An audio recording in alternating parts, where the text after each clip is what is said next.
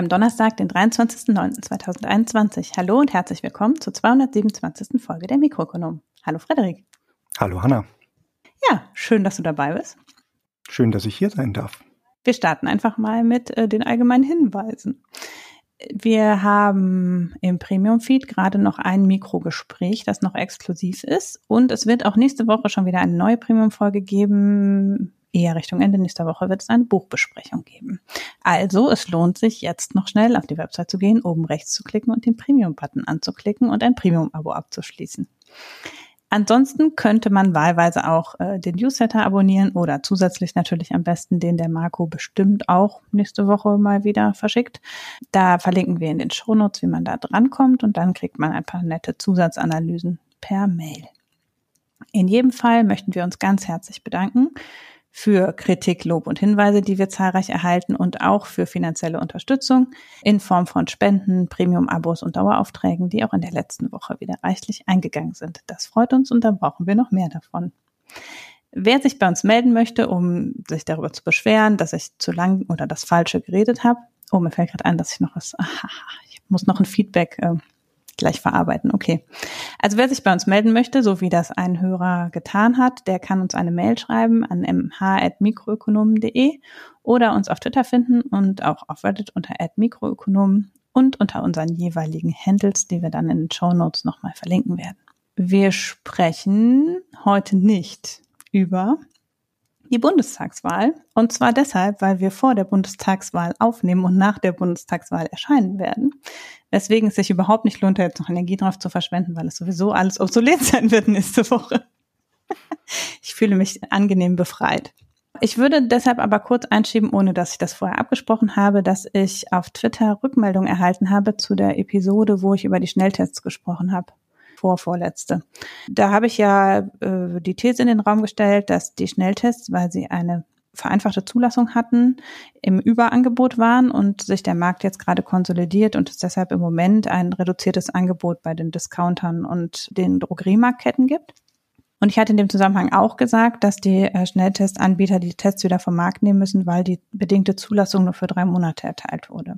Ich habe kaum zu einem Teil einer Episode je so viel Rückmeldungen erhalten wie dazu, witzigerweise. Es ist relativ breit, auch englischsprachig diskutiert worden.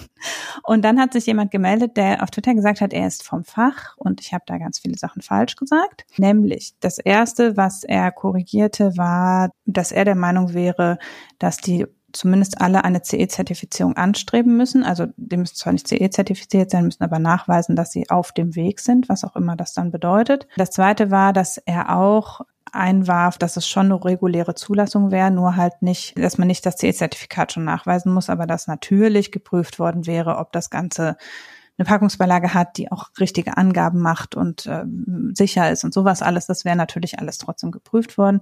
Das wollte ich auch nicht unterstellen. Das ist nur nicht als Medizinprodukt auf Wirksamkeit oder in diesem Fall eben auf Zuverlässigkeit überprüft worden. Und dann hat er auch, da bin ich aber ehrlich gesagt nicht sicher, gesagt, dass es nicht sein kann, dass die die Tests jetzt wieder aus dem Markt nehmen müssen, weil die Zulassung abläuft, weil die Zulassung nur für das erstmalige in Verkehr bringen äh, notwendig ist. Das habe ich nochmal nachgelesen und auf der Website des Gesundheitsministeriums und auch des der Bundesamts für Arzneimittel steht, die Zulassung ist befristet, das gilt für das erstmalige in Verkehr bringen. Deshalb sei es unproblematisch, Lagerbestände noch abzuverkaufen, weil die ja schon im Verkehr sind. Das verstehe ich aber schon so, dass man nicht unendlich weiter ohne CE-Zertifikat diese Tests produzieren und in den Markt bringen kann, sondern nur das, was man vor Ablauf der Zulassung produziert hat, noch in den Markt bringen darf. Als ich das dann wiederum bei diesem Kommentator nachgefragt habe, hat er gesagt, er könnte mir leider keine Rechtsberatung anbieten und nicht mehr weiter reagiert. Ich möchte das also prinzipiell zumindest zurückmelden, dass äh, ich unsauber war da, ist mir zurückgemeldet worden. Ich möchte aber auch darauf bestehen, dass mein hauptsächliches Argument, nämlich das, dass zu viele in den Markt gegangen sind, weil die Zulassungshürde so niedrig war und deshalb es ein Überangebot gab und daraus sich der sehr niedrige Preis erklärt hat und jetzt vermutlich einfach viele festgestellt haben, dass so zu einem Preis von 75 Cent pro Test nicht kostendeckend produzieren und anbieten können, dass das auch bestehen bleibt, selbst wenn all diese Kritikpunkte stimmen und man das CE-Zertifikat den Prozess anstreben musste und so weiter. Es wird ja am Ende trotzdem irgendwann jemand kommen und kontrollieren, ob man dann auch ein CDNC-Zertifikat vorzuweisen hat. Das heißt, die Hürden steigen und gleichzeitig ist es, wenn es nicht kostendeckend ist, ist es nicht kostendeckend. Also ich meine, meine Argumentation ist dadurch nicht geschmälert, äh, entschuldige mich aber, wenn ich das äh, nur auf Basis der Websites unter Umständen nicht ganz korrekt wiedergegeben habe. So. Das wollte ich nur nochmal richtig stellen, weil es eben so viel diskutiert worden ist und relativ äh, viele da auf Twitter darauf verwiesen haben. That being said, haben wir ein paar Kurzmeldungen. Möchtest du mal anfangen? Ich habe jetzt schon so lange geredet. Kann ich gerne machen. Ich würde auch mal, glaube ich, mit was ganz Unverfänglichem anfangen. Und zwar haben sicherlich viele von euch mitbekommen, dass in letzter Zeit die Gaspreise durchaus explodiert sind. Das ist jetzt nicht erst seit ein paar Tagen so, sondern lässt sich eigentlich schon seit einigen Jahren beobachten. Und insbesondere im letzten Jahr haben wir einen Anstieg von ungefähr dem fünfeinhalbfachen gesehen zu den Preisen. Das ist sowohl in Deutschland der Fall als auch in Großbritannien. Und äh, die Spotpreise sind dort also so weit hochgeschossen, dass jetzt gewisse Anbieter, Energieanbieter in Großbritannien so weit gehen müssen, dass sie Insolvenzen anmelden. Die ersten Insolvenzen sind jetzt wohl auch schon angemeldet worden und es ist äh, zu erwarten, dass wohl eine größere Welle auf die Briten zurollen. Das hängt zum großen Teil damit zusammen, dass wohl die Vertragsgestaltung mit den Endkunden sich auf Fixpreise beläuft im Normalfall. Das heißt, wenn die Energielieferanten wieder Gas auf dem Spotmarkt nachkaufen müssen, um sich eben, also um einfach die gewissen Mengen vorhalten zu können und liefern zu können, dann müssen sie dennoch die Preise bedienen, die sie vorab ausgehandelt haben mit den Kunden. Das bringt sie dann kurzfristig in immense Liquiditätsprobleme und führt dann auch durchaus zu Insolvenzen. Um das Ganze mal einzuordnen, kann man auch noch dazu erwähnen, dass ungefähr 85 Prozent der Briten mit Gas heizen. Also es ist ein, eine denkbar schlechte Situation, dass wir jetzt innerhalb eines Jahres eine mehr als Verfünffachung der Preise haben, kurz bevor es jetzt in den Herbst geht und dann auch noch der Winter kommt. Das, wie gesagt, ist nicht nur ein britisches Problem, sondern durchaus auch auf den ähm, weltweiten Märkten generell zu sehen. Also was hier vielleicht uns in Deutschland noch bevorsteht, wird, ja, werden wir abwarten müssen. Mhm. dennoch etwas, worauf man ein Auge haben kann. Gibt vieles, was dafür spricht, sich von fossiler Energie unabhängig zu machen, nicht wahr? Gerade bei Heizung ist natürlich auch sehr langsam die Reaktionsgeschwindigkeit, um sich da anpassen zu können. Richtig, da sind ja auch keine Investitionen, die innerhalb von fünf bis zehn Jahren oder sowas sich mhm. jetzt wieder irgendwie umwälzen lassen, sondern es ist ja wirklich so, dass man eine Heizung in Immobilien normalerweise für 20 Jahre plus einbaut. Dort mhm. jetzt ein, eine schnelle Reaktion zu erwarten im Immobilienbereich ist eigentlich undenkbar. Von den Briten gab es jetzt natürlich auch schon die klare Ansage, diejenigen, die Energieunternehmen, die in große Schwierigkeiten geraten, die werden gerettet, denen soll stark unter die Arme gegriffen werden.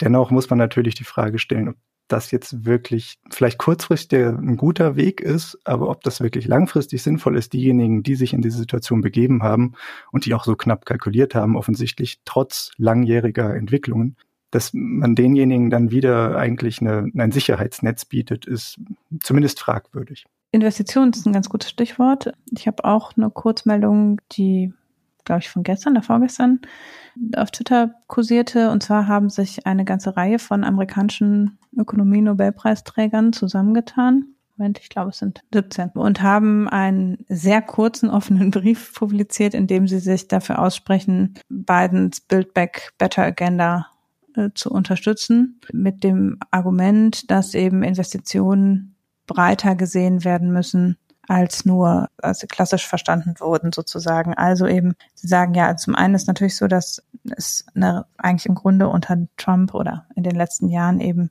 äh, eine Deinvestitionstendenz gab und eine ganze Reihe von Dingen vernachlässigt worden sind und äh, das jetzt aber eben nur in Gebäude, Straßen und äh, Energiesektor zu investieren nicht ausreicht, sondern dass sie ähm, sich dafür aussprechen, eben zusätzlich in Humankapital, in Versorgungssystemen oder Unterstützungs- und Versorgungssystemen, in Forschung und Entwicklung und auch in Bildung investiert werden muss, um äh, den Übergang sozusagen oder die Transition in ein modernes gut aufgestelltes Land zu schaffen. Und sie betonen eben, und das ist eigentlich der Grund, warum ich es nochmal erwähnen wollte, dass sie aus völlig unterschiedlichen Richtungen kommen und auch im Großen und Ganzen unterschiedliche in, in den Details sozusagen ganz unterschiedliche Ansichten vertreten, was eben das spekt politische Spektrum anbelangt oder eben auch den, das Ausmaß, in dem sie sich normalerweise die Einmischung des Staates wünschen, aber eben alle sich auf diesen Nenner einigen können. Und das finde ich schon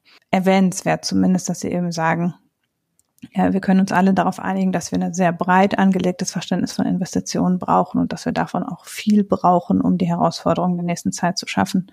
Das finde ich auch vor dem Hintergrund, äh, wie hier zum Teil jetzt im Wahlkampf diskutiert wurde, über wirklich klein-klein letztlich auch von äh, Finanzierung und Verschuldung und so weiter, finde ich das schon eine sehr erwähnenswerte Zusammenkunft von renommierten Menschen eigentlich. Durchaus unterstützenswert, eigentlich nett stellt sich mir immer ein bisschen die Frage bei diesen offenen Briefen, wer sind denn wirklich die Adressaten?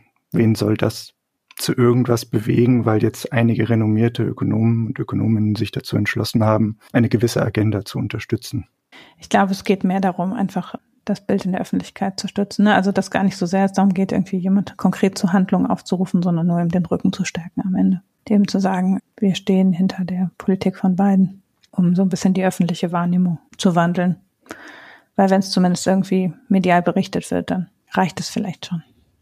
Ich hatte noch ein amerikanisches Thema, ist eigentlich eher unüblich, weil mich das äh, die Insel hinterm Atlantik meistens nicht gar so sehr interessiert. Dennoch äh, fand ich das ganz interessant, weil es doch ein bisschen äh, um eine Trendwende ging. Und zwar hat die Fed also ihre Zinssitzung am Mittwoch abgehalten. Dort wurde im Vorfeld auch durchaus in den Medien äh, diskutiert darüber, inwiefern sich gewisse Fettverantwortliche von regionalen Fetts eben bereichert hätten an den äh, Maßnahmen, die zuvor beschlossen wurden.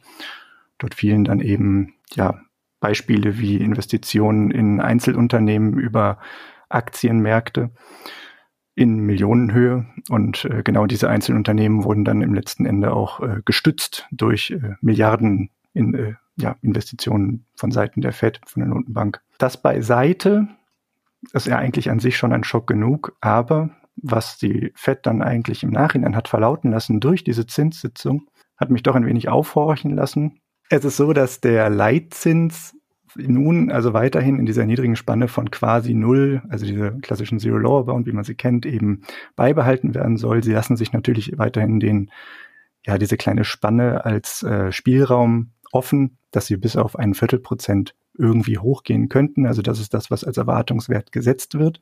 Gleichzeitig wird aber signalisiert von der FED, dass die Erhöhung in Aussicht steht, also dass bereits nächstes Jahr es passieren könnte, dass diese Spanne nach oben korrigiert wird.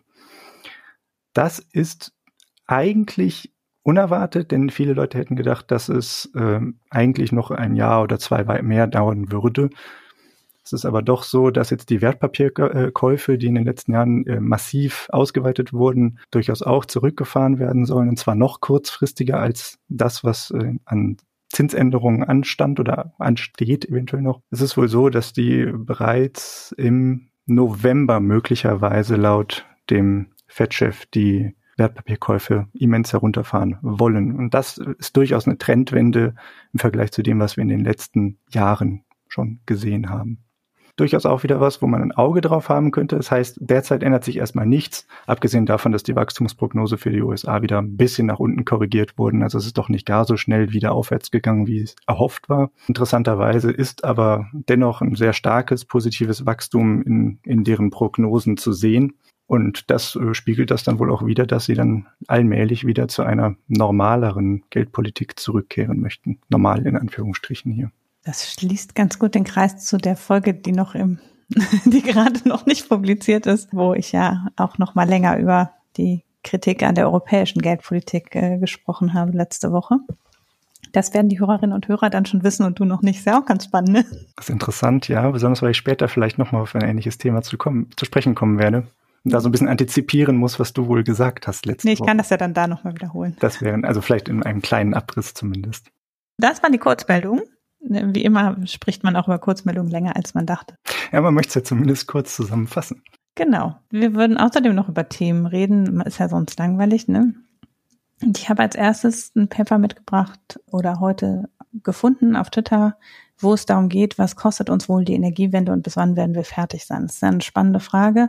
Es gibt viele Indikationen eigentlich schon dafür, dass es besser ist oder das sagen auch viele etablierte Modelle oder so, wie ich die Literatur wahrnehme, die sagen, es ist besser, schneller mehr zu investieren, um die Transition der Energieproduktion möglichst schnell zu schaffen. Da wird aber oft damit argumentiert, dass wir da, da, da geht es dann gerade um Technologien, die im Moment sich noch nicht lohnen, aber sich dann lohnen würden, wenn man nur schnell genug investieren würde. Und da ist eben die Argumentation auch oft sowas wie, wenn wir jetzt schnell investieren, dann sind wir noch Marktführer, dann können wir das noch zu anderen verkaufen. Und ich glaube, das haben wir eigentlich schon, also die Chance haben wir eigentlich schon verpasst im Grunde. Und es wird dann da auch eben immer sehr so auf nationaler Ebene äh, diskutiert. Also im Prinzip wird gesagt, wenn Deutschland jetzt schnell investiert, dann äh, können wir noch woanders hin verkaufen. Und das Paper, was ich jetzt mitgebracht habe, ist auch insofern sehr erholsam, weil es eben um die Welt geht.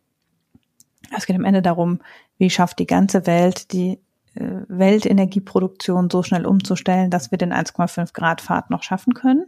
Und gar nicht so sehr darum, wie sollten wir, welche Technologien sollten wir wählen, wofür sollten wir uns entscheiden, sondern tatsächlich nur, wie schnell sollte es gehen. Und das Ergebnis ist ganz interessant, weil die kriegen raus, wenn wir einen schnellen Pfad wählen, also wirklich schnell möglichst viel in erneuerbare Energien investieren, so dass wir die äh, Produktion der erneuerbaren Energien massiv ausbauen können und auch die der Speicherkapazitäten. Das ist lohnend und zwar eigentlich egal, was für einen Diskontfaktor man unterstellt. Also letztlich ist ja so, äh, wenn man jetzt sagt, ähm, für die Zukunft gedacht, äh, müssen wir eben den potenziellen zukünftigen Gewinn, der aus der ja quasi kostenlosen Verfügbarkeit von erneuerbaren Energien entsteht, müssen wir abdiskontieren.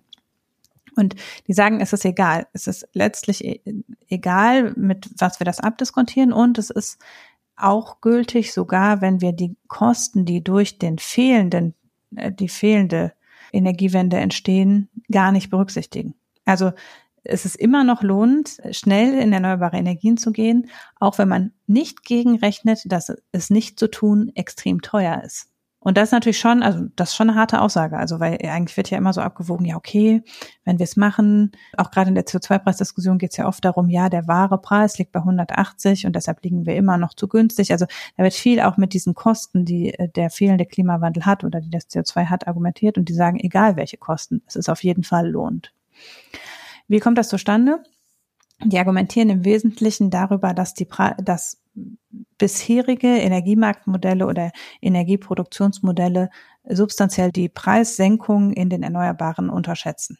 Also sie sagen, egal welches gängige Energiemodellierungsmodell wir wählen, kommen wir für die Vergangenheit auf Kostensenkungen von zwischen sechs und acht Prozent pro Jahr über die letzten 20 Jahre oder so äh, für das Bündel an erneuerbaren Energien. De facto war aber die Kostensenkung 15 Prozent. Und kein Modell kann das, dieses historische Ergebnis sauber prognostizieren oder äh, replizieren. Und entsprechend sagen sie, warum sollen wir dann unsere Prognosen darauf aufbauen, auf einem Modell, von dem wir wissen, dass es die historische Preisentwicklung nicht abbilden kann. Das hat, also ich will gar nicht zu sehr in Modellierungstheorie gehen. Also es geht letztlich darum, dass die dass die meisten Modelle eben dahinter relativ komplizierte Mechaniken für die einzelnen Technologien unterstellen, äh, die am Ende, oder ich würde es aus einer anderen Modellierungsschiene kommen, so beschreiben, dass wenn ich eine spezifische Produktionsfunktion unterstelle, es nur im Rahmen dieser Funktion sozusagen Ergebnisse rauskommen können und dass deshalb eben bestimmte sehr starke exponentielle Pfade nicht modellierbar sind, wenn ich eine spezifische Technologie dahinter stecke. Was die jetzt machen, ist, sie extrapolieren im Prinzip aus der historischen Preisentwicklung in Monte Carlo Simulation Preisentwicklung der erneuerbaren Energien. Und das ist das, was dieses Ergebnis treibt am Ende. Also wir sagen halt, wenn wir den bisherigen sehr exponentiellen Preissenkungspfad für die erneuerbaren Energien fortsch nicht fortschreiben, sondern eine realistische Weiterentwicklung dieser, dieser ähm, äh, dieses Preistrends unterstellen, dann kommen wir auf massiv gesenkte Kosten der Energiewende und dadurch ist es halt lohnend, so schnell wie möglich das zu machen, weil im Grunde man quasi ab sofort einspart. Und wenn Sie das dann unterstellen, dass eben unter Nutzung dieses äh, Preisgewinns eine schnelle Transition durchgeführt wird, dann sagen Sie, ist man innerhalb von 25 Jahren bei Net Zero. Was genau helfen würde, also was genau das ist, was wir brauchen am Ende. Also Sie sagen halt, man kann damit das 1,5 Grad Ziel erreichen, losgelöst, was es kostet. Die vergleichen letztlich drei Szenarien, also ein Fast Transition, Slow Transition und No Transition Szenario. Der Unterschied, der so in den Ergebnissen kommt, ist im Wesentlichen, dass wenn man das langsamer macht, dann kann man Szenarien finden, in denen die Kosten der Energiewende die Kosten der Klimakrise übersteigen. Während wenn man es schnell macht, kann man eigentlich kein Szenario finden, in dem die Kosten der Energiewende höher sind als die der Klimakrise. Und deshalb sprechen sie sich sehr stark dafür aus, möglichst schnell, also dass die Welt möglichst schnell in Transition geht. Ein weiterer Punkt, der das natürlich treibt, ist der Mechanismus, dass letztlich man quasi automatisch, wenn man auf Erneuerbare umstellt, auf eine sehr viel elektrizitätsbasiertere Industrie umstellt, also dass eben sehr viel mehr Dinge mit Elektrizität und nicht mit Verbrennung äh, funktionieren und dass Elektrizitätsnutzung einfach sehr viel effizienter ist. Also dass quasi sie nicht die gleiche Energiemenge produzieren müssen, um die gleiche Produktion rauszubekommen. Und äh, das natürlich, das greift natürlich auch sofort quasi. Also sobald man schnell die Technologie umstellt, hat man schneller einen geringeren Energiebedarf, ohne dass man aktive Einsparung betreibt, sondern einfach nur auf, aufgrund des höheren Wirkungsgrades von äh, Elektrifizierung gegenüber Verbrennung. Das muss man ehrlicherweise dazu sagen, ist auch, und das treibt zum Teil das eben, dass einfach die Gesamtenergiemenge, die produziert werden muss, sehr viel schneller sinkt. Und dadurch hat man so ein bisschen so einen doppelten Gewinn, einerseits über den Preismechanismus und andererseits über den technologischen Effekt, dass Verbrennung einfach fürchterlich ineffizient ist im, Endeffekt. Das ist soweit, also ich bin jetzt auch keine große Fachfrau für Energiemanipulierung, aber das ist soweit, was ich da rausgelesen habe. Und ich finde daran vor allem gut, dass es diese weltweite Betrachtung ist, also dass am Ende das auch ein bisschen von dieser völlig fälschlichen Nationalisierung des Problems weggeht und eben sagt, okay, ist ja auch egal wo, man muss halt anfangen und das machen. Kann man was daraus lernen und die, das, die Argumentation ist halt ziemlich straightforward, dass man historisch gesehen diese Preisentwicklung ja beobachten kann. Und natürlich kann man nicht davon ausgehen, dass die, ne, die Kurve wird sich abflachen, klar. Die Gewinne, die zu holen waren bei durch technologischen Fortschritt in Solar und so, waren natürlich am Anfang größer als jetzt, aber trotzdem, ähm, es, es ist ja, würde ich sagen, es ist sinnvoll, äh, die Annahme zu treffen, dass äh, wir nicht wesentlich geringere Preisgewinne machen können durch Investitionen in dem Sektor. Ansonsten ist das Paper total spannend, also für Leute, die ab und zu mal Paper lesen, äh, weil es nämlich, äh, das ist, äh, habe ich bei iNet Papern aber schon ein paar Mal gesehen, die äh, haben ein Summary, dann sagen sie Ergebnisse, dann sagen sie Conclusion und dann kommt die Methode. Also sie gehen halt bewusst dahin, dass sie, sie beschreiben schon, was sie gemacht haben, aber die tatsächliche äh, mit Formeln und Herleitungen und welche Daten sie benutzt haben und so, das folgt halt wirklich als allerletztes in dem Paper. Das finde ich für Menschen, die es populärwissenschaftlich betrachten wollen, wie wir hier, finde ich das sehr angenehm. Es ist aber, wenn man gewöhnt ist, ökonomische Paper zu lesen, denkt man erst so, Hä? die sagen ja gar nichts zu tun. Was, sie behaupten das einfach. so, kurzer Schreckmoment. Kann man gleich wieder schließen. Warum auch noch genau. weiterlesen? Es hat sehr viele schöne bunte Bilder dafür auch, muss man sagen. Also ich muss sagen, es klingt angenehm, weil es einen positiven Ausblick bietet. Mhm. Ich finde, das ist was Seltenes, was man in letzter Zeit einfach nicht sehr oft hat, insbesondere wenn es darum geht, wie wir eben diese Transformation hinbekommen im Energiesektor. Ich denke, das ist was, was einem so ein bisschen zu denken geben sollte, dass das jetzt erstmal direkt auffällt, also mir zumindest auffällt. Mhm. Zum anderen, wie du schon sagtest, die Kurve wird abflachen. Ja das, was wir mitnehmen konnten an immensen Preisverfall, das denke, das ist einfach über die letzten Jahrzehnte durchaus schon passiert. Also wir hatten ja anfangs äh, Preise von 50, 60 Cent pro Kilowattstunde erzeugten Solarstrom und wir sehen jetzt in den letzten Jahren eben immer mehr, dass es äh, Richtung ein bis drei Cent runtergehen kann in guten äh, Bereichen. Ich denke, das sind auf jeden Fall im Vergleich schon ganz schöne Sprünge, die wir da gemacht haben. Sicherlich geht das jetzt auch dann nicht nur eben dann um diese besonders guten Standpunkte, also zum Beispiel das, was ich jetzt gerade angesprochen habe, diese ein bis anderthalb Cent. Das war jetzt letztens eine Nachricht über Portugal, glaube ich, war es, wo natürlich einfach ganz andere äh, Situationen vorherrschen, was die Möglichkeit zur Photovoltaik betreffen. Aber, wie du schon sagtest, dieser weltweite Fokus zu sehen, dass das eben einfach Stück für Stück für Stück weiter sich absenken wird. Das macht eigentlich doch recht hoffnungsvoll. Ich habe gerade nochmal reingeguckt in das, was sie an Preis, also was dann an Simulation rauskommt. Es hat natürlich ein sehr breites Intervall, muss man sagen, weil es halt eine ausgefuchste Trendfortschreibung am Ende ja trotzdem ist, mit mhm. ziemlich viel Rauschen drin. Ähm, ich glaube, was es auch ein bisschen treibt, dass es so, dass man quasi doch über einen recht langen Zeitraum da noch einen großen Preisgewinn machen kann, ist, dass sie ja natürlich nicht nur eine Technologie betrachten, sondern bei Solarstrom ist es so, dass die Kurve schon in ihren Simulationen merklich abflacht. Also das im Grunde, äh, das ist auch interessant, weil die haben sehr starke Kostensenkungen zwischen 1980 und 2000, dann flacht es quasi völlig ab. Und dann nochmal in den letzten zehn Jahren ist es wieder relativ steil und es levelt sich dann so nach noch mal, noch mal zehn Jahre steil deutlich flacher am Ende. Ne? Also so ab 2030 wird die Kurve erheblich flacher. Für Wind ist die Kurve sehr flach. Also da ist gar nicht so eine große Kostensenkung mehr mit eingepreist, also schon, aber nicht super krass. Ja, man muss auch dazu sagen, bei Wind sind ja sehr viele von den Effizienzgewinnen, was die, beziehungsweise was Preis-Leistung betrifft, der neu gebauten Anlagen ist ja relativ viel darauf zurückzuführen, was wir jetzt einfach an Höhe gemacht haben. Mhm. Also, dass wir dort einfach immense Flächen abgreifen, durch die Höhe auch noch, durch längere Rotorblätter. Und da ist natürlich auch irgendwann ein gewisses Limit erreicht, wie mhm. hoch noch gebaut werden kann. Aber ich glaube, was tatsächlich den, äh, deren Kostenfunktion auch so ein bisschen treibt, ist, dass sie ja auch Wasserstoff, Elektrolyse und Batterien mit einkalkulieren, logischerweise. Weil sie sagen, sie müssen ja Speichertechnologie mit berücksichtigen. Und zwar auch in einem, also ich finde, als ich gelesen fand ich erst das krass, weil sie äh, gehen davon aus, dass genug Speichertechnologie da ist, um einen Monat Energie vorzuhalten. Das fand ich erst krass viel. Aber sie argumentieren, dass das der tatsächlich im Moment realistischen Entwicklung der Kapazitäten äh, betrifft. Jedenfalls da ist natürlich in Batterietechnologie und in Wasserstoffgenerierung ist natürlich noch viel mehr zu gewinnen. Also ne, da sind wir noch relativ am Anfang der Erfahrungskurve. Da ist auch noch sehr viel Spekulation mit drin, wollte ich dazu sagen. Also inwiefern sich jetzt die Wasserstofftechnologien weiterentwickeln werden und inwiefern sich unsere Speichermöglichkeiten langfristig skalieren lassen, also sei es äh, mit neuen Batterietechnologien oder sei es durch komplett andere Möglichkeiten, nicht in Batterien gedacht, sondern sei es zum Beispiel durch äh, Wasserspeicher oder ähnliches, dann ist natürlich auch da wieder ein bisschen in die Zukunft gehofft, äh, wie es sich entwickeln wird.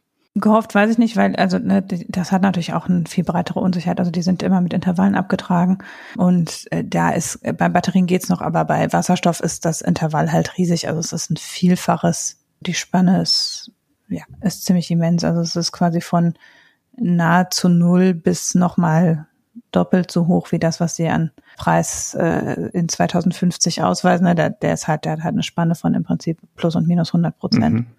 Und ähm, Batterie ist jetzt etwas schmaler. Ähm, das, die Spanne von Wind ist witzigerweise auch relativ kleiner als bei Batterien, aber größer als bei Solar. Ich fand auch ganz spannend, was sie an Preisentwicklung für Öl, Gas und Kohle unterstellen, weil sie da von einer Fortschreibung des jetzigen Preises ausgehen. Im Wesentlichen. Also das wird auch simuliert. Es hat auch ein gewisses Intervall, aber im Wesentlichen tut sich da gar nicht viel. Also da ergibt sich ein quasi linearer Preis. Auch das begründen sie am Anfang, dass sie sagen, inflationsbereinigt haben wir tatsächlich konstante Energiepreise seit 50 Jahren. Man glaubt das nicht, wenn man die Kurve so anguckt, aber de facto ist es so, wenn ich jetzt diese inflationsbereinigten Kurven angucke, bereinigt zum Preis von 2020 übrigens, dann sieht man schon, dass wir eben ab 1880 oder was dann äh, einen sinkenden Öl- und Gaspreis haben und dann eben einen steigenden in den letzten Jahren, dass sich das in, auf diesen langen Zeitraum hin, hin im Prinzip auslevelt. Das spielt natürlich auch mit rein, dass wenn man jetzt unterstellen würde, es würde wäre jetzt noch nennenswert Musik in Gas- und Kohlepreisen, dann würde sich da ja natürlich nochmal was verschieben, auch zwischen den Szenarien am Ende. Unter Umständen sogar, ähm, also wenn man jetzt steigende fossile Preise unterstellen würde, ja noch mehr Vorteile für die Erneuerbaren. Also das ist auch deren, deren Kernargumentation ist am Ende, Erneuerbare sind relativ zu fossiler Energie krass viel billiger geworden, weil bei fossiler Energie im Grunde inflationsbereinigt nicht viel Preisentwicklung da ist. Haben die denn auch eine Art Worst-Case-Szenario durchgerechnet für die Situation, in denen das alles nicht so glatt läuft? Ja, sie haben dieses No-Transition-Szenario. Oder du meinst wegen der Preise? Genau. Das geht ja nicht, weil sie ja keine konkreten, ne, das ist ja Monte Carlo. Die machen einfach äh, mhm. das, was das Modell sagt. Also da wird nicht eine spezifische Kurve rausgenommen, sondern es gibt halt nur dann eben eine gewisse Bandbreite. Und dadurch, dass sie insgesamt sieben Technologien mit reinnehmen, levelt sich das natürlich je nachdem zufällig aus, sozusagen.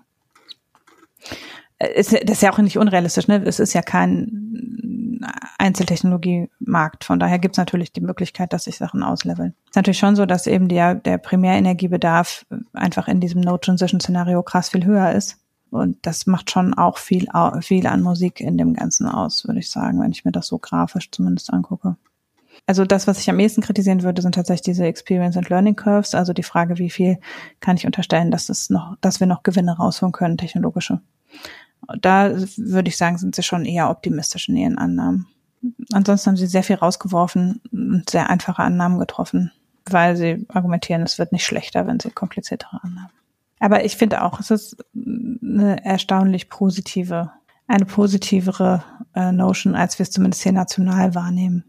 Weil es gar nicht so, also auch weil es sich letztlich nicht auf diese Argumentation einlässt, diese äh, ja, aber was das alles kostet. so. Also, äh, ja. ja. Letzten Endes ist es ja genau die Argumentation, nur mhm. hebelt sie sie eben eigentlich von, von vornherein aus, indem sie sagt, das wird alles nur günstiger, wir werden uns eigentlich nur besser stellen. Ja, es ist halt von genau von der anderen Seite betrachtet. Man betrachtet Richtig. im Prinzip die, die Zukunft und nicht, stellt nicht die Vergangenheit als Benchmark hin.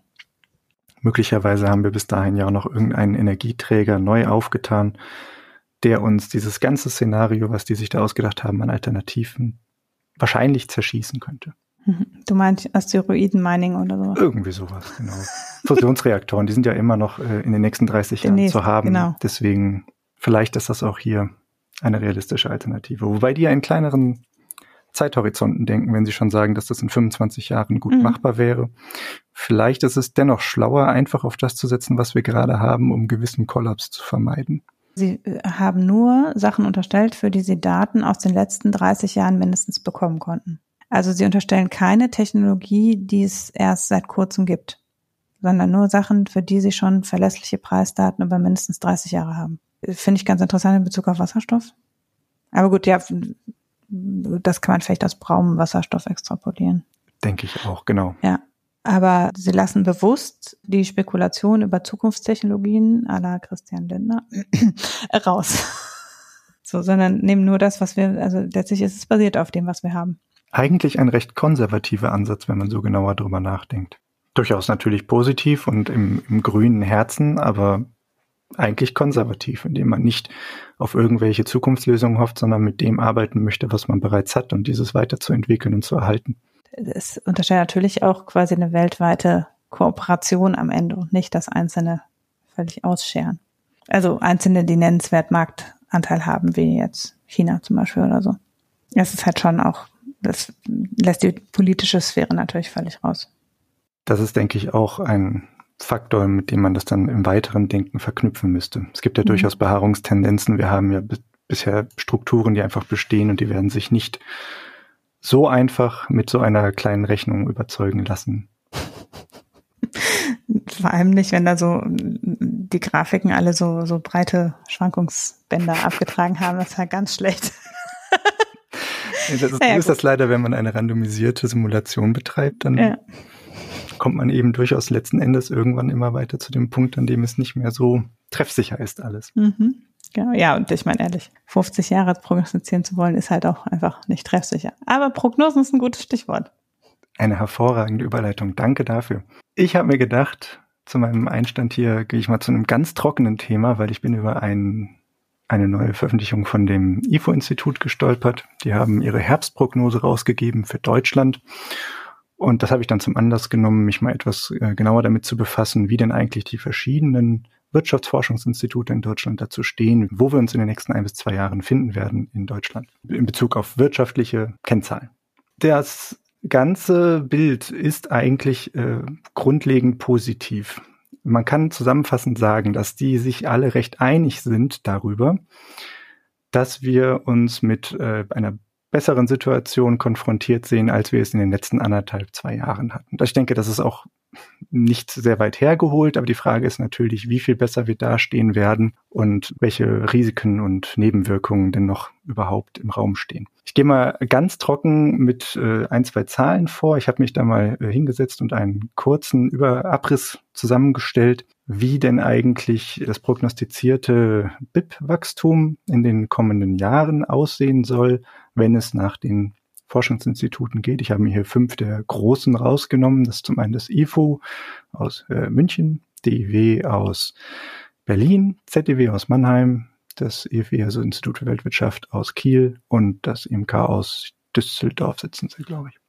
Und zwar habe ich das in einer relativ simplen, naja, ich würde es mal ähm, Bierdeckelrechnung zusammengerupft und habe einfach mal gesagt, wie, wie, stehen, wie sehen die denn alle das BIP-Wachstum der kommenden Jahre von 21 bis 23? 21 deswegen, weil natürlich das Jahr noch nicht abgeschlossen ist zu diesem Zeitpunkt und die Herbstprognose noch einige Monate, also drei Monate noch vor sich sieht und dort kann natürlich noch einiges passieren, besonders wenn wir zurückdenken an letztes Jahr. Da sahen die Prognosen auch ähnlich gut aus und zwar für die Jahre 2021 und dennoch wussten wir jetzt im Nachhinein, dass sich das Ganze dann noch etwas verschoben hat und die ja, die positive Erholung, die dort schon erhofft war, sich eigentlich noch in die Folgejahre jetzt erst verschoben hat. Was also diese fünf, die ich mir rausgepickt habe, im Gesamten als Bild bieten, ist eine ähm, durchschnittliche Wachstumsrate positiv von 3,04 Prozent für 2021. Da ist eine gewisse Schwankung von ungefähr plus minus einem Prozent drin, also von 2,1 bis 4,5 Maximum. Fürs Folgejahr 2022 sehen wir dann auch einen noch viel positiveren Ausblick. Das ist eben diese Verschiebung, von der ich davor gesprochen habe. Das, was jetzt alles für 21 schon erhofft wurde, wurde, wenn man zurückdenkt an letzten Herbst. Das haben sie jetzt eigentlich quasi fortgeschrieben, fortgetragen als Erholungseffekte für das Jahr 22. Und dort sehen wir dann auch im Durchschnitt eine Prognose von 4,88 Prozent positiven BIP-Wachstum. Dort ist auch die Streuung erheblich geringer von gerade mal 0,3, 0,4, also zwischen 4,4 im Minimum bis hin zu 5,1 im Maximum. Die sind sich also relativ einig, dass wir 22 jetzt wirklich aber doch den Aufschwung wieder sehen werden und die Erholung hinbekommen, die wir uns die ganze Zeit schon erhoffen. 23 machen nicht alle von denen ähm, als Prognose. Das ist auch durchaus, äh, wie wir gerade schon kurz angerissen haben, fragwürdig, wie weit man überhaupt äh, sinnvolle Prognosen treffen kann.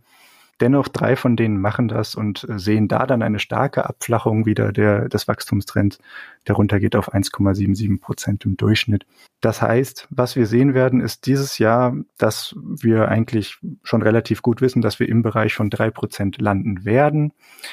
Für 22 sehen wir ganz klar einen starken Erholungstrend, dennoch nicht so stark wie die Trends, die wir in, zum Beispiel von den Amerikanern hören. Die sehen jetzt derzeit, äh, ich glaube, sie haben von sieben Prozent runter korrigiert auf 5,9 oder 8 jetzt in ihrer Sitzung. Das heißt, die, die sehen immer noch, selbst für dieses Jahr, schon erheblich stärkere Erholungseffekte. Interessanterweise ist natürlich auch hier wieder viel Einigkeit bei den verschiedenen Instituten vorhanden, was es, äh, was die Arbeitslosigkeit betrifft. Die sagen, dass das langsam aber stetig heruntergehen wird, dass wir also uns wieder auf so ein Vorkrisenniveau einpendeln werden. Wir erinnern uns, durch die Corona-Krise hatten wir ungefähr 800.000 verlorene Jobs, die sich jetzt über längere Zeit wieder Stück für Stück ähm, auf ein ja, Vorkrisenniveau eingependelt haben. Ist wieder also Stück für Stück eingestellt worden in den Bereichen, die wohl vorher stark rausschmeißen mussten trotz Kurzarbeit und trotz eben noch so viel staatlicher Hilfe, die ja dann doch geflossen ist. Auch das Thema Inflation wird natürlich von den Forschungsinstituten angesprochen. Die sehen eben derzeitig natürlich genauso wieder diesen kurzfristigen Trend, der überall in den Medien breitgetreten wird, als die große Hyperinflation, die nun auf uns zurollt aufgrund der lockeren Geldpolitik der letzten Jahre. Vergleiche Thema letzte Woche. Mhm. Ihr seid jetzt schlauer als ich. Wird sie nicht. Ich habe äh, letzte Woche zusammengefasst, äh, basierend auch auf dem, was Isabel Schnabel geschrieben hat. Es war, gab's, war letzte Woche online irgendwo, dass die Inflation am Ende, also dass es wir Euroraum weit auf jeden Fall noch weit von auch nur normal weg sind. Ungefähr drei Viertel der Inflation, die wir gerade sehen, ja nur ein Korrektureffekt ist, weil wir 2020 im Herbst einfach viel zu geringe Inflation hatten.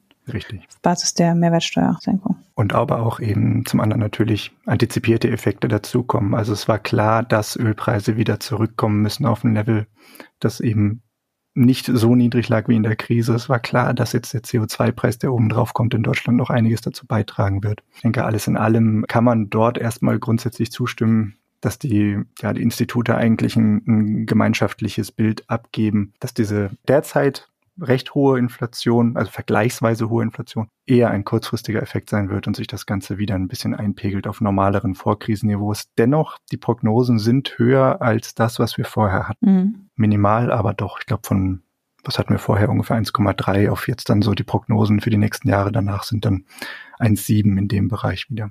Also die hoffen durchaus, dass wir dort eigentlich näher an dem langfristigen Ziel unserer Zentralbanken herankommen werden. Warum sehen die Institute das Ganze eigentlich so? Warum sehen sie das so positiv? Zum einen nehmen sie den Dienstleistungssektor, der jetzt eben wieder geöffnet hat, eindeutig als ein positives Signal wahr, dass das äh, auch in den nächsten Monaten und eben im nächsten Jahr nicht wieder dazu kommen wird, dass es mit einem starken Lockdown alles wieder zumachen muss, sondern dass sich das jetzt erstmal so stabilisiert, wie wir es gerade haben, oder eben stetig weiter geöffnet werden kann und gelockert werden kann.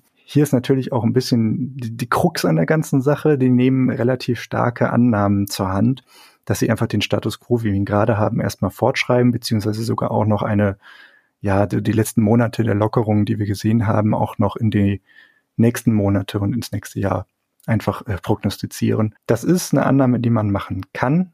Dennoch muss ich ganz ehrlich sagen, ich bin da etwas skeptischer. Es ist doch so, dass wir jetzt in den letzten, hm, wie viel waren es, sechs, sieben Wochen wieder sehr stark steigende Inzidenzzahlen haben und auch der Impfverlauf natürlich in Deutschland jetzt nicht gar so prickelnd lief, wie es sich anfangs erhofft wurde. Wenn man es vergleicht mit äh, zum Beispiel Portugal wieder, auch diese zum zweiten Mal heute genannt, stehen dort erheblich besser da. Die sind so langsam an den 85 Prozent Impfquote und wir hier in Deutschland sind bekanntermaßen noch irgendwo in der Mitte der 60. Ich weiß es nicht, wenn das hier rauskommt, wie weit wir dann sein werden. Ich erwarte aber nicht große Sprünge. Mhm. Ich denke, die Annahmen, die getroffen werden von allen Instituten, sind nicht abwegig, aber dennoch mit, äh, ja, wie man so sagt, ein Grain of Salt zu nehmen, also mit gewisser Vorsicht zu genießen, dass das eben durchaus nur eine Annahme ist, die da drin steckt und dass Risiken, pandemiebedingte Risiken einfach dort nicht so weit berücksichtigt werden, wie ich, es mir wünschen würde für einen etwas aussagekräftigere Prognosenhorizont. Produktion sehen die Institute auch wieder als den Kernfaktor, warum das Ganze eigentlich nicht so sehr zulegt, wie sie es gerne hätten. Und wir wissen ja auch alle eigentlich aus den Nachrichten der letzten Monate, dass gerade die Halbleiterindustrie große Probleme hat das äh, betrifft quasi alle Industriesektoren, die man sich vorstellen kann. Das ist jetzt nicht nur, dass man sich keine, nicht mehr so einfach einen Laptop bestellen kann, den man haben möchte. Nein, sondern natürlich geht's da auch dann bis in den Automobilsektor, die ja heutzutage hochtechnisierte Geräte sind, weit weg von dem mechanischen Verbrennungsmotor, wie wir ihn früher hatten. Das sind von Steuergeräten bis. Und selbstverständlich wird das dann auch Auswirkungen haben auf alle weiteren Sektoren. Und das ist das, was eben ganz klar als eine, als ein großes äh, Risiko und ein großes Problem einfach beschrieben wird, dass die Entwicklung derzeit dadurch so stark gehemmt ist, weil eben Lieferengpässe bestehen, zeitgleich aber die Auftragsbücher einfach immens voll ist. Also wir haben da einen riesigen Gap zwischen diesen beiden Bereichen und die Erfüllungsquoten sind natürlich nicht so hoch, wie sie sein könnten. Das stimmt positiv. Also man sieht die äh, Aufträge sind da, die Leute wollen offensichtlich weiter produzieren und wollen auch eben diese ganzen Vorlieferungen, Vorarbeiten eben in Auftrag geben, aber dennoch kommt es nicht voran. Und das ist eben auch das, was natürlich dieses Jahr dann immens das Wachstum gedämpft hat und was eben dann aus Sicht der Institute im nächsten Jahr sehr viel äh, besser werden wird. Sie sehen auch, auch so positiv, dass sie sogar sagen, dass jetzt im Winter schon diese Probleme abnehmen werden.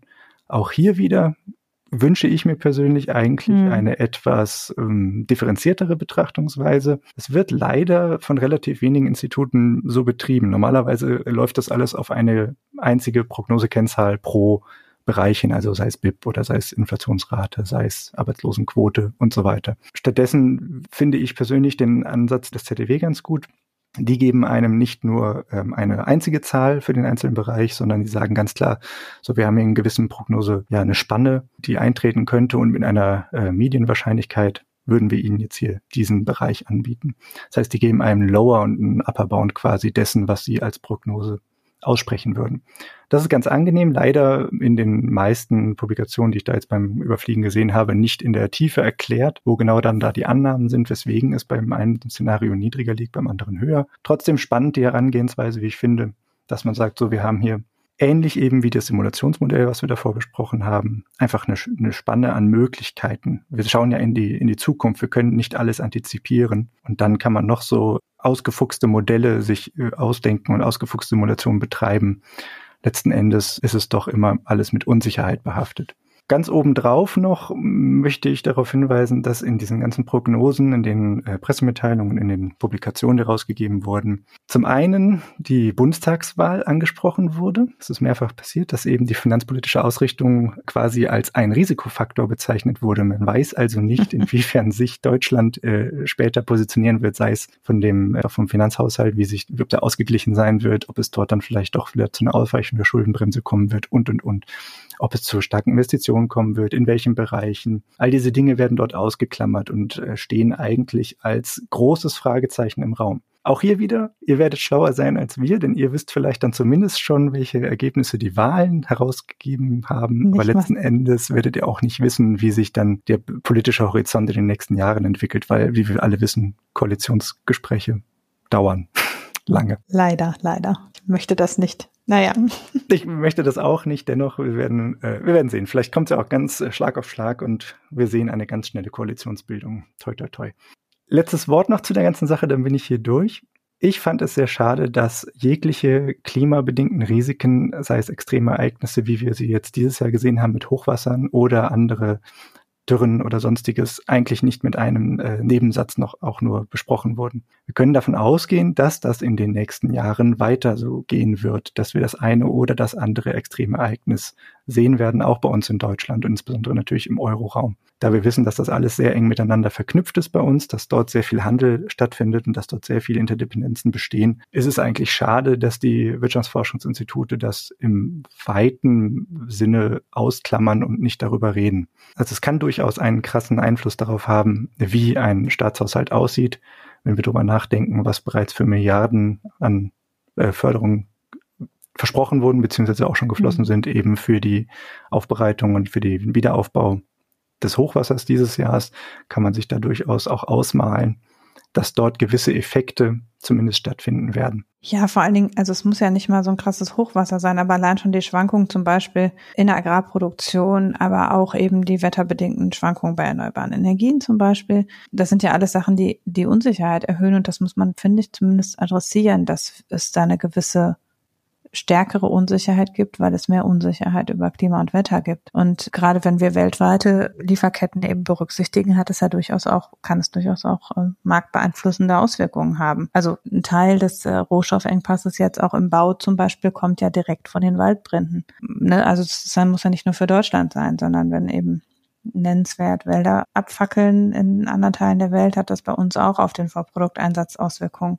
Und die Unsicherheit nimmt einfach zu. Und das macht auch, da braucht es dann eben auch sowas wie ja letztlich einen staatlichen, auch dauerhaft sozusagen so eine Pufferfunktion. Und die muss natürlich auch eingepreist sein im Grunde. Und von daher, ja, würde ich auch sagen, eigentlich äh, wäre es schon an der Zeit, die Modelle tatsächlich um sowas zu erweitern. Also man kann natürlich sich äh, trefflich darüber streiten, welche Kennzahlen überhaupt mhm. sinnvoll sind in solchen Prognosen. Also es gibt ja durchaus auch kritische Worte zum BIP als Kennzahl, die, ja. dass dieses immer breitgetreten wird letzten Endes in der Debatte. Der klassische Wachstumspfad, der dort beschrieben wird. Wenn man das eben auf so ein Extremereignis bezieht, klar, äh, sei es Krieg oder sei es eben ein klimabedingtes Extremereignis, dann haben wir letzten Endes ein BIP-Wachstum dadurch, dass wir Zerstörung haben und wieder aufbauen müssen. Mhm. Und das ist sicherlich fragwürdig, nicht nur von einer volkswirtschaftlichen Perspektive, sondern durchaus auch von einer ethischen, ob man genau so eine Betrachtungsweise überhaupt langfristig in, ja, in einem medialen Diskurs haben möchte und in einer wissenschaftlichen Beratung. Darüber können wir natürlich irgendwann mal ein bisschen ausführlicher reden. Ich denke, das wird jetzt hier den Rahmen springen. Das ist ja schon länger in der Diskussion, so richtig gibt es ja keine, also das ist jetzt da bis zu den praktisch arbeitenden Wirtschaftsforschungsinstituten vorgedrungen ist noch nicht nicht, aber am Ende zeigt sich eben auch, je stärker die Unsicherheiten sind, desto weniger probat ist natürlich auch das Mittel, was man dann da als Maß nimmt. Und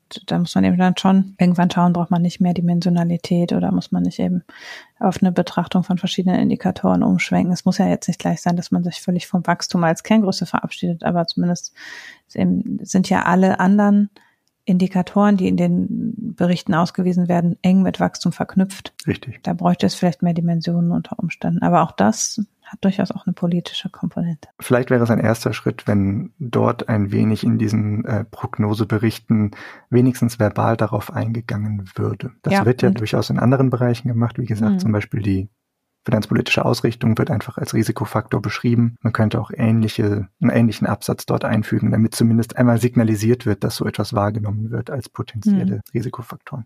Ja, so wie eben auch globale politische Entwicklungen eine Rolle spielen und so. Also auch das, da wird ja auch, also ne, so die US-Politik war in vielen Berichten schon nennenswert Thema. Es werden ja schon viele Sachen adressiert und da ist natürlich die Frage, warum macht man das mit dem Klimawandel nicht auch regelmäßig? Ja, dann dürfen wir jetzt sehr gespannt sein auf die Sachverständigenratsprognose, die ja noch ein bisschen später kommt normalerweise. Genau.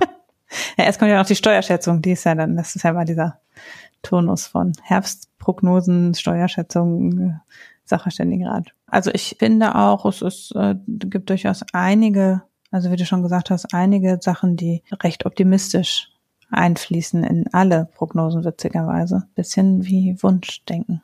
Naja, nein, das wollen wir natürlich niemandem unterstellen. Es ist vielleicht einfach so, dass äh, man das mit Wahrscheinlichkeiten betrachtet und am Ende muss man sich halt auf ein Szenario einigen. Richtig. Und ich denke, da wäre es eben auch gut, ein bisschen die Bandbreite abzudecken. Ja, und natürlich wird schon ab Mitte 2022 ist, also treffen ja immer nur die nächsten zwei Quartale, das ist ja auch klar.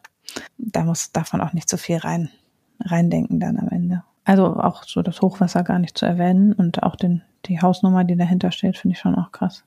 Jein, also es gibt eben Berichte, Prognosen, die kommen monatlich raus und es gibt Prognosen, ja. die kommen quartalsweise raus. Das IMK zum Beispiel macht monatlich nur so eine Konjunkturampel. Da geht es gar nicht mhm. darum, dass sie gewisse Kennzahlen rausgeben, sondern vielmehr sagen, wir geben eine gewisse Wahrscheinlichkeit raus für, naja, es könnte eher positiv werden oder es könnte eher in einer Rezession hier enden. Und ich denke, sowas ist eigentlich auch ein ganz netter Weg, um einfach zu kommunizieren, welche Richtung wir derzeit einschlagen. Es geht ja weniger darum, ob wir jetzt 3,5 oder 3,7 Prozent Wachstum haben, sondern vielmehr eigentlich haben wir einen positiven Ausblick oder haben wir einen negativen Ausblick. Also netterweise muss man hier auch das IW noch erwähnen. Mhm, ich wollte gerade sagen. Die machen das eben ganz genauso.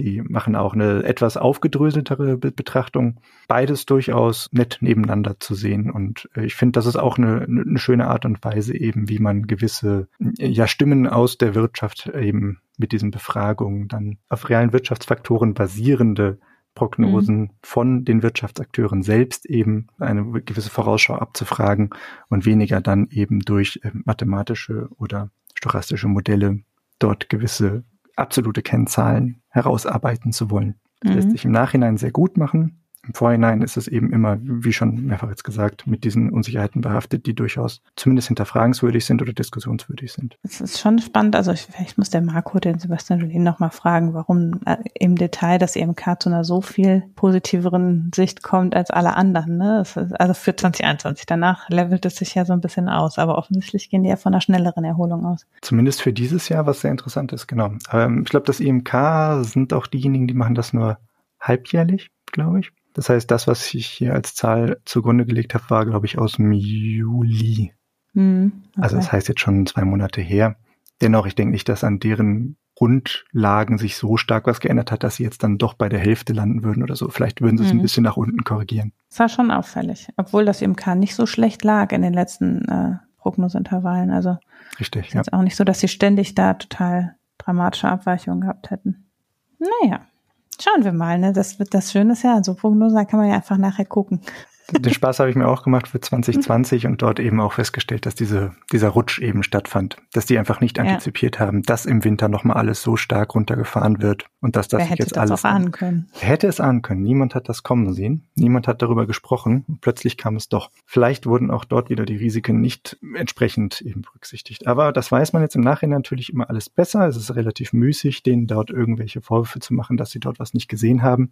Spannend ist es auf jeden Fall. Und wir können ja mal dann vielleicht Mitte nächsten Jahres nochmal rückwirkend, also rückblicken hier drauf.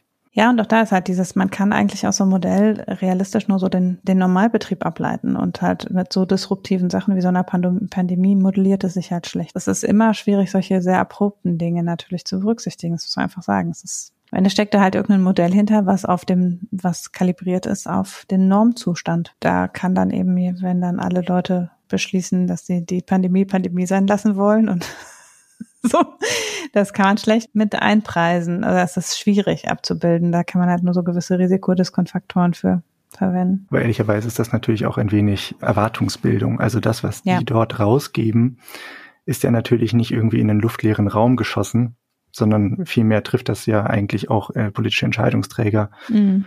Und die werden davon wiederum beeinflusst in ihren Entscheidungen. Ja, auf jeden Fall. Auch wenn die sich alle relativ einig sind, aber dort spricht durchaus eben ein wenig Wunschdenken auch mit. Hm. So, jetzt wird es schwierig mit der Überleitung. Natürlich reden wir weiterhin von Corona-Auswirkungen, nur auf einem völlig anderen Layer sozusagen. Diese Woche ist rausgekommen der jährliche Bericht Progress on Sustainable Development Goals, also ganz kurz zusammengefasst. Die UN formuliert ja jetzt schon im zweiten Durchlauf äh, weltweite Entwicklungsziele. Die erste Serie hieß Human Development Goals und jetzt heißen sie Sustainable Development Goals, weil die ja letztlich Nachhaltigkeitsziele tatsächlich dazugekommen sind und es eben jetzt auch um ressourcenschonendes Wachstum und um Schutz der Biosphäre geht und das ist halt mit aufgenommen worden. Und zu diesem Bericht sozusagen als, als Zusatzhighlight hat UN Women ein Gender Snapshot ausgebracht diese Woche. Also sich für alle UN-Entwicklungsziele angeguckt, wie stehen denn die Frauen da? Es gibt ja ein Ziel, das Ziel Nummer 5, das explizit Gender Equality abdeckt, aber in allen anderen Zielen werden auch Indikatoren nach Geschlecht erfasst. Und man kann sozusagen auch für die anderen Ziele gucken, wie stehen denn Männer und Frauen da? Und es ist besonders im Moment spannend, das anzugucken, weil sich ja schon auf vielen anderen Ebenen rausgestellt hat, dass die Pandemie Frauen und Männer unterschiedlich betroffen hat in und eigentlich ja, je vulnerabler, desto schlimmer. Also in ähm, weniger entwickelten Ländern eher noch schlimmer als in entwickelten Ländern. Aber wir können ja auch für zum Beispiel die entwickelten Länder oder Europa sehen, dass Frauen mehr Care-Arbeit leisten, stärker von in den USA ist ganz krass im Jobmarket, also dass eben die ähm, hauptsächlich Frauen nach wie vor ihren Job verloren haben und nicht wieder in Arbeit sind, während bei Männern sich der Arbeitslosigkeitseffekt schon fast ausgelevelt hat.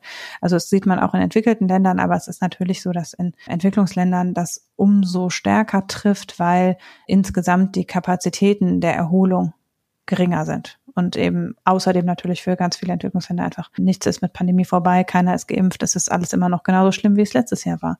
Und äh, entsprechend auch einfach da keine Erholung bisher stattgefunden hat. Das kommt noch dazu. Es gibt zu diesem Gender Snapshot eine sehr nette Videozusammenfassung, die wir verlinken, wenn man sich das sozusagen äh, grafisch angucken möchte, aber die wesentlichen Punkte äh, würde ich auch kurz aufgreifen. In der ganz groben Skala kann man eben zusammengefasst sagen, dass über alle Entwicklungsziele wir im Wesentlichen bei den Frauen mehr verloren haben über die Pandemie, als wir in der Zeit davor gewonnen haben. Also dass der Throwback, also die aus Gender Equality Sicht am Ende das Ganze um Jahre zurückgeworfen ist und nicht nur um die anderthalb oder zwei Jahre, die die Pandemie bisher andauert. Insbesondere erwähnenswert sind vielleicht die relativ drastischen Unterschiede im Bereich Bildung zum Beispiel. Also das bedingt sich auch alles so ein bisschen. Also äh, im Bildungsbereich ist es einerseits so, dass ohnehin ja Bildung sehr ungleich verteilt ist in vielen Entwicklungsländern. Also Mädchen mit sehr viel geringerer Wahrscheinlichkeit zur Schule gehen und vor allen Dingen auch einen Abschluss machen, auch länger auf eine zweite Schule gehen als äh, Jungen. Und da ist es so, dass ähm, über die Pandemie in fast allen Ländern die Schule ausgesetzt war und in Entwicklungsländern man aber im Prinzip eine Politik hätte haben müssen, die aktiv die Mädchen wieder in die Schule zurückholt. Und das ist im Wesentlichen nicht gemacht worden oder in den meisten Ländern nicht 40 Prozent ungefähr haben ähm, irgendwelche Maßnahmen ergriffen, um gerade Mädchen wieder dazu äh, anzuregen, wieder in die Schule zu kommen. Aber die Abwesenheit von der Schule bedingt viele weitere Risiken für die Entwicklung von Mädchen und Frauen, weil ähm, Mädchen ohne Bildung äh, sehr viel höhere Wahrscheinlichkeit haben, äh, partnerschaftliche Gewalt zu erfahren und Kinder, äh, wie heißt Child Marriage auf Deutsch? Ja, äh, sehr jung verheiratet zu werden, äh, Kinderarbeit leisten zu müssen oder sehr jung schon Kinder zu gebären. Das alles ist verknüpft mit Bildung von weiblich gelesenen Personen. Und entsprechend ist es eben so, dass äh, das sozusagen in vielen anderen der Entwicklungsziele und insbesondere in dem Ziel Gender Equality äh, da jetzt ein nachlaufender Effekt daraus entsteht, dass die Mädchen nicht wieder in die Schule gehen. Das heißt, da ist das ist besonders erwähnenswert, dass eben wir dann auch direkt in Konsequenz über die Pandemie massiv in ganz vielen Ländern stark erhöhte Quoten von Gewalt in der Ehe oder partnerschaftlicher Gewalt äh, sehen, dass wir ganz viele äh, oder stark erhöhte Fälle sehen von stärkerer Kinderarbeit, gerade bei Mädchen und so weiter und so fort. Also dass eben für 2021 und 2020 da einige Indikatoren wieder sich massiv verschlechtert haben. Dann natürlich der nächste Punkt, der offensichtlich betroffen ist, ist der Gesundheitsindikator, Indikator Nummer drei, dass eben die insgesamt natürlich die Gesundheitsservices in ganz vielen Ländern quasi zusammengebrochen sind und wer also in dem Indikator drei insgesamt es jetzt ziemlich schlecht aussieht, dass das Entwicklungsziel erreicht werden kann. Und zusätzlich ist es so, dass für äh, Mädchen und Frauen insbesondere es zu einem starken Rückgang geführt hat bei der Verfügbarkeit von, von äh, Verhütung und Familienplanung und äh, in der Folge auch zu einer äh, erhöhten Zahl von ungewollten Schwangerschaften. Gleichzeitig sind Frauen und Mädchen in hohem Maße im Gesundheitssektor beschäftigt und deshalb auch besonders stark betroffen, was ihre allgemeine psychische und physische Gesundheit anbelangt. Und was man auch noch zusätzlich vielleicht noch rausgeben könnte, ist, äh, dass auch der Gender Gap im Bereich absolute Armut und Hunger sich wieder erhöht hat. Also es gibt sowieso ein Gender Gap, dass eben Mädchen und Frauen eher von Hunger und Armut betroffen sind als Männer. Und der war zuletzt war bei Hunger der äh, Gender Gap 6 Prozent, ist jetzt wieder 10 Prozent. Also es ist 10 Frauen sind mit 10 Prozent höherer Wahrscheinlichkeit von Unterernährung betroffen als Männer. Das leitet sich relativ direkt aus dem Armutsindikator ab, würde ich sagen. Dann gibt es eine ganze Reihe von Unterschieden, die nicht so direkt auf die Pandemie äh, zurückzuführen sind, wo sich vielleicht nur der allgemeine Trend eher verstärkt oder beziehungsweise ein positiver Trend verlangsamt hat. Das äh, betrifft eben den ganzen Bereich der politischen Beteiligung und der Beteiligung an Entscheidungspositionen. Also dass eben zum Beispiel die Beteiligung von Frauen in aufstrebenden in Industrien, in Forschung und Entwicklung, in erneuerbaren Energiesektor, aber auch in politischer Beteiligung stagniert oder äh, zurückgegangen ist da zumindest kein Fortschritt zu betrachten ist über die letzten zwei Jahre. Und auch der Arbeitsbeteiligung ist es so, dass Frauen häufiger durch die Pandemie ihren Job verloren haben, mehr Probleme haben, eben wie das, was ich für die USA beschrieben habe, gilt eigentlich weltweit, äh, mehr Probleme haben, jetzt wieder in Jobs zu kommen. Daher ist insgesamt eben der Anteil der beschäftigten Frauen um 54 Millionen zurückgegangen und 45 Millionen haben insgesamt die, sind insgesamt ausgeschieden aus der Erwerbsbevölkerung. Das heißt, haben insgesamt die Suche nach Arbeit aufgegeben. Unter anderem wird es zurückgeführt in dem Bericht darauf, dass Frauen in deutlich höherem Umfang Care-Arbeit übernommen haben als vor der Pandemie. Und das ist natürlich insgesamt, ist also das, was sich dann aus diesen ganzen kleinen Sachen, die zum Teil auch kleine Unterschiede sind, zusammen aggregiert, ist halt, dass schon man im Fortschritt, was Gender Equality anbelangt, ganz wesentlich Boden verloren hat über die äh, über die Pandemie und das auch sehr viel mehr, als man jetzt in zwei Folgejahren wieder zurückgewinnen können, weil eben gerade so Sachen wie Veränderung der Jobsituation unter Umständen auch sich fortsetzen. Der Bildungsindikator hat einen ganz langen Nachlauf. Und das ist natürlich schon traurig und führt dazu, dass jetzt insgesamt UN Women äh, zu der Diagnose kommt, dass wenn nicht deutlich sich was ändert, der Gender Equality Index, also der das Ziel 5, nicht wird erreicht werden können in der Zeit, für die es gesetzt worden ist. Also im Prinzip äh, sagen die weltweit sind wir in, auf einem moderaten Pfad, aber in vielen Bereichen auch eben schon zurückgeworfen, eben gerade bei in Bereichen wie Domestic Work und Care, Care Work, also Care-Arbeit und äh, Arbeit im eigenen Haushalt. Dann eben alles, was Entscheidungen über Fruchtbarkeit und Schwangerschaft anbelangt, ist noch insgesamt die ganze Welt weit weg von dem, was als Ziel erreicht werden sollte. Und dann gibt es einige Kontinentunterschiede und auch da ist es eben beachtlich, dass natürlich je ärmer die jeweilige Region, desto deutlicher ist klar, dass das Ziel nicht erreicht werden kann. Afrika schneidet da besonders schlecht ab in vielen der Ziele, aber auch äh, Zentral- und Südam Südasien ähm, sind in einigen Indikatoren wirklich ganz klar schon nicht mehr auf dem Pfad, der sie noch in Erfüllung des Gender Equality Ziels bringt. Und das ist unmittelbar verknüpft mit den Trends, die eben in den anderen Indikatoren noch sichtbar sind. Das Uff. Ja, genau. Leider als Rausschmeißer gar nicht so gut geeignet. Das vielleicht, vielleicht hätten wir das Ganze umdrehen sollen. Genau. vielleicht hätten wir das positive Energiethema am Ende nehmen mhm. sollen und dieses ja. Thema vielleicht doch vorab einmal als Downer. Aber es ist dennoch wichtig und richtig darauf hinzuweisen. Danke dafür. Ja, und ähm, was Sie allerdings positiv herausheben, ist, dass in Bezug auf die vier neuen Klimaziele, die sich mit Umwelt beschäftigen, Frauen da sehr sichtbar sind und einen Unterschied machen. Also für die im Bereich eben der Ziele sind ausgeglichener und nachhaltiger Konsum, Klimawandelbekämpfung, Wasserschutz und Land- und Luftschutz. Mhm. Und da sagen sie, dass eben im Verhältnis zu zum Beispiel, dass über alle Disziplinen nur ein Drittel der Forschenden Frauen sind, sind es im Bereich der klimabezogenen Wissenschaften 40 Prozent. Und auch im Bereich der Aktivistinnen sind Frauen überrepräsentiert im Verhältnis zu politischer Sichtbarkeit zum Beispiel. Also wenn man es eben vergleicht, dann äh, das ist ja auch, was wir jetzt äh, aus der Fridays for Future Bewegung sozusagen, was man sieht, ist, dass mhm. Frauen in diesem Bereich sehr viel sichtbarer sind, als sie in den politischen und wirtschaftlichen Systemen ihrer jeweiligen Länder sichtbar sind. Vielleicht können wir das als äh, positive Endnote stehen lassen. Ja, man muss halt immer wieder drauf gucken und es ist äh, leider insgesamt, also aus Entwicklungsländersicht ist die Pandemie sowieso eine Katastrophe und für Frauen noch mal mehr als für Männer. Also wie es scheint, müssen wir mehr Frauen an die Macht bringen, wenn die durchaus die Ambitionen haben, die Welt zu verändern, zum Positiven hin. Schade, dass die Realität derzeit noch so anders aussieht. Mhm. Bei den Forschenden und so ist es ja auch durchaus positiv, aber was die politischen Systeme anbelangt, gerade in Entwicklungsländern, ist es halt nach wie vor auch schwierig, da Änderungen herbeizuführen, weil natürlich gerade auch viele Länder eher wieder in Richtung von diktatorischeren Tendenzen insgesamt. Also ne, das, die Politikziele werden auch insgesamt verfehlt, nicht nur in Bezug auf den Gender Index. Und das macht es natürlich umso schwerer dann auch. So ist das. Ähm, Vier Jahre sind noch Zeit, bis eigentlich die Ziele erreicht sein müssten. Ich würde hier eine Prognose wagen, aber vielleicht ist der Horizont dann doch etwas zu weit. Ja, damit äh, haben wir die ernsthaften Dinge für heute hinter uns und können in den Gesellschaftsteil übergehen. Ja, du hast keinen Pick. Ich habe leider keinen Pick. Das war etwas kurzfristig für mich. Dafür habe ich ja nichts getrunken, von daher passt das ja. Ich habe wieder eins der Themen, die ich heute nicht mehr mit reinbringen konnte, habe ich jetzt einfach bei den Picks untergebracht. Geschickt. Es ist wirklich erstaunlich. Ich hatte so wenig Zeit zu lesen. Ich habe diese Woche so viele verschiedene Themen gefunden. Das ist ganz selten. Also es ist ein Paper von Dezernat Zukunft. Das ist ein deutsches Think Tank, das ich immer in SPD-Nähe verorten würde. Auch wenn die, glaube ich, äh, sagen, das äh, ist nicht so. Jedenfalls ist es ein relativ neu gegründetes Think Tank, das äh, gerade so den Personalstand aufbaut und anfängt zu arbeiten, die sich grundsätzlich schon so mit sozialer Marktwirtschaft und dem sozialen sozialpolitischen Blick auf die nationalen Themen befassen.